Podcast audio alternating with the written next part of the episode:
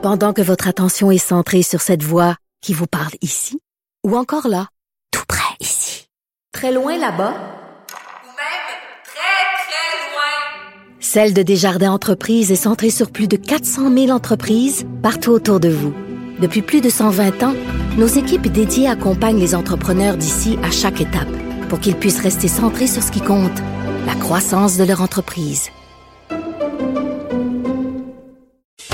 Vous écoutez Vincent Dessereau, Cube Radio.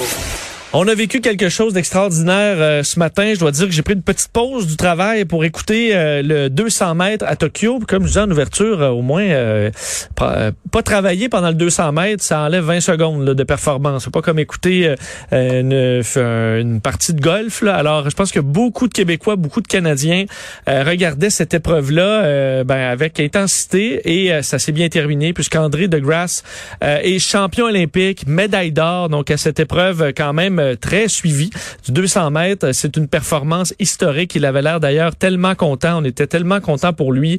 Euh, je voulais parler donc à des gens euh, dans le monde de l'athlétisme pour voir un peu ce que ça représente comme victoire et comme cheminement aussi pour pouvoir être aussi performant, aussi rapide sur 200 mètres. pour ce faire, on rejoint tout de suite l'entraîneur-chef des équipes du Québec en athlétisme pour la Fédération québécoise de l'athlétisme, Félix-Antoine Lapointe. Félix-Antoine, bonjour. Oui, bonjour, merci de me recevoir. Euh, C'était quelque chose à voir, évidemment, à notre œil qui est pas euh, qui, qui, est pas expert. Euh, à quel point c'est euh, ça a été marquant cette victoire-là dans le milieu de l'athlétisme au, au Québec et au Canada? Oui, c'est vraiment impressionnant, puis c'est marquant pour plusieurs raisons. Euh, D'une part, c'est déjà la cinquième médaille olympique en carrière pour André Degrasse, qui est encore relativement jeune, donc ça, c'est vraiment impressionnant. Sa première en or, donc première médaille d'or, puis euh, il en a profité pour faire un nouveau record canadien, là, 19 secondes 62. Donc, tous ces facteurs-là ensemble, c'est vraiment exceptionnel ce qu'il a accompli. Qu'est-ce qui fait? Parce qu'évidemment nous on, moi je, connais très peu ça la, course euh, bon l'athlétisme. Qu'est-ce qui fait de cet athlète là un athlète si exceptionnel à votre œil? Qu'est-ce qui fait que c'est le meilleur au monde aux 200 mètres?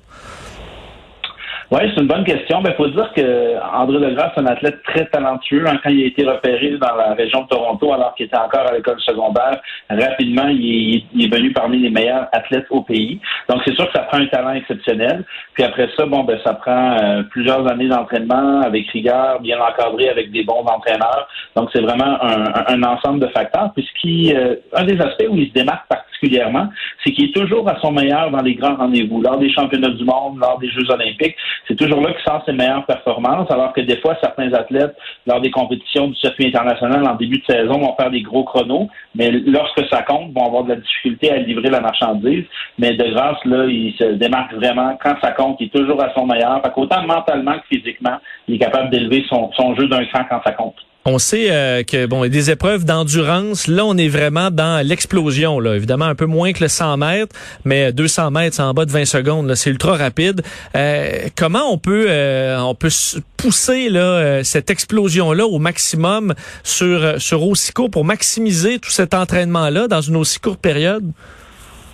Oui, ben, je dirais que tout ce qui est développement de la vitesse maximale est très important hein, parce que, voyez-vous, les, les, athlètes de haut niveau 200 mètres courent sous les 20 secondes, donc ça, ça représente deux fois de suite un, 100 mètres sous les 10 secondes, ce qui déjà est exceptionnel. Puis il y a une composante aux 200 là, de, résistance ou d'endurance vitesse qu'on appelle qui est importante. Donc plusieurs répétitions à l'entraînement où les athlètes vont courir des distances euh, entre 100, 120, 150 mètres pour être capable de maintenir cette vitesse-là jusqu'à la fin de la course. Puis c'est une des qualités d'André Degrasse aussi. La dernière ligne droite du 200, c'est souvent là où euh, il se démarque, où il va gagner des positions, puis euh, atteindre la première place. D'ailleurs, en finale, après 100 mètres, il était plus ou moins troisième, puis il a été capable d'aller chercher la première place dans la deuxième moitié de la course. Oui, c'est quelque chose à voir. D'ailleurs, si on regarde dans un 200 mètres, le premier 100 mètres, si on le calcule, est-ce qu'on arrive dans les temps d'un 100 mètres normalement ou vraiment ils ralentissent pour gérer l'énergie ou on fait juste pousser plus longtemps quand on fait un 200 mètres? Ah, je voudrais qu'on pousse plus longtemps. Puis euh, le deuxième 100 mètres est plus rapide de par le fait que les athlètes commencent le deuxième 100 mètres en étant déjà lancés, en étant déjà accélérés versus un 100 mètres où, ils commencent euh, à arrêter, puis là, ils doivent créer leur vitesse avec une phase d'accélération. Donc, de par le fait que le deuxième 100 mètres, ils le commencent lancé en étant déjà en action, ce deuxième 100 mètres-là va un petit peu plus vite. Euh, Est-ce qu'il y a de la relève dans ce milieu-là? Vous travaillez donc justement dans les, équipes au, Québec. Est-ce que l'athlétisme, ça, intéresse les jeunes? Est-ce qu'on voit des, des talents pousser au Canada et au Québec?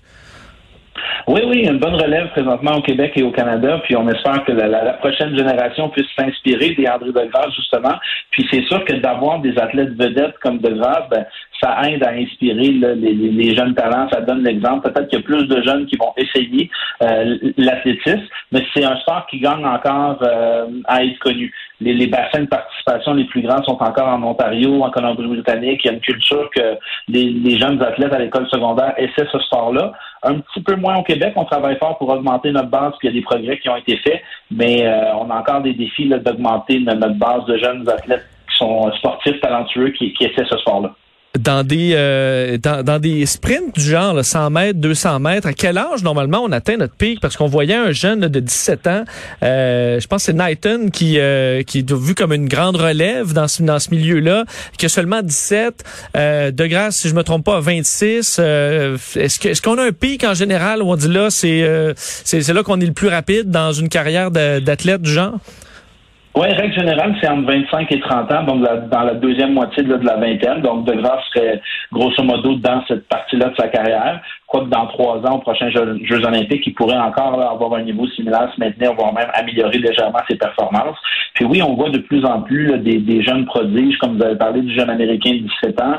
Euh, plusieurs le comparent avantageusement à Usain Bolt, qui lui aussi avait été très bon relativement jeune dans sa carrière. Donc, euh, à voir si le jeune Américain sera capable de, continuer d'exceller puis être euh, parmi les meilleurs de l'histoire. Mais c'est plaisant de voir ces beaux phénomènes-là qui réussissent à, être parmi les meilleurs au monde très jeunes. Règle générale, la marge de progression amène les athlètes à leur sommet euh, plus ou moins à la mi-vingtaine dans les épreuves de sprint. Et ce qui est bien, c'est qu'il reste des épreuves en athlétisme. Vous, est-ce que vous surveillez beaucoup euh, les, Olympiques en, ce moment? Vous êtes concentré avec les, athlètes du Québec? Ça se passe comment, euh, votre, votre période olympique? Ah ben c'est sûr qu'on regarde ça avec attention. Là, moi, présentement, je suis avec quelques athlètes en, camp d'entraînement en Arizona, aux États-Unis. Donc, le décalage horaire rend ça un petit peu compliqué par moment suivre les, les épreuves olympiques, mais on suit ça le, plus possible. Puis euh, le Canadien Damien Warner au décathlon, qui lui, après la première journée, est en tête.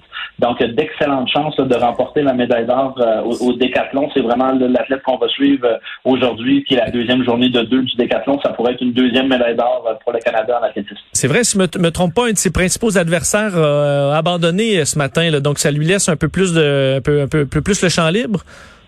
Oui, tout à fait. C'est sûr qu'au décathlon, il peut toujours y avoir des surprises dans le sens où il n'y a pas de marge de manœuvre. Il lui reste cinq épreuves aujourd'hui, puis il ne doit pas avoir de mauvaises épreuves. Mais s'il si, fait ce qu'il est capable de faire sur papier, il, il, se dirige vers une médaille d'or. On va surveiller ça de près. Félix-Antoine Lapointe, merci infiniment d'avoir été là. Au plaisir, merci. Au revoir. On va continuer le parcours de surveiller le parcours de nos athlètes. Caroline Evarda arrive dans un instant demain.